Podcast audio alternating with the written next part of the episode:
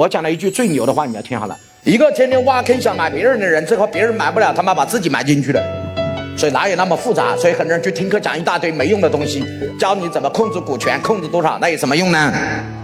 一个一天到晚想控制别人的人，想搞别人的人，最后都被别人所控制。一个天天挖坑想买别人的人，最后别人买不了，他妈把自己买进去了。同不同意吧？一个天天想成就别人的人，最后把别人成就的，其实最大成就的还是自己。哎，各位同不同意吗？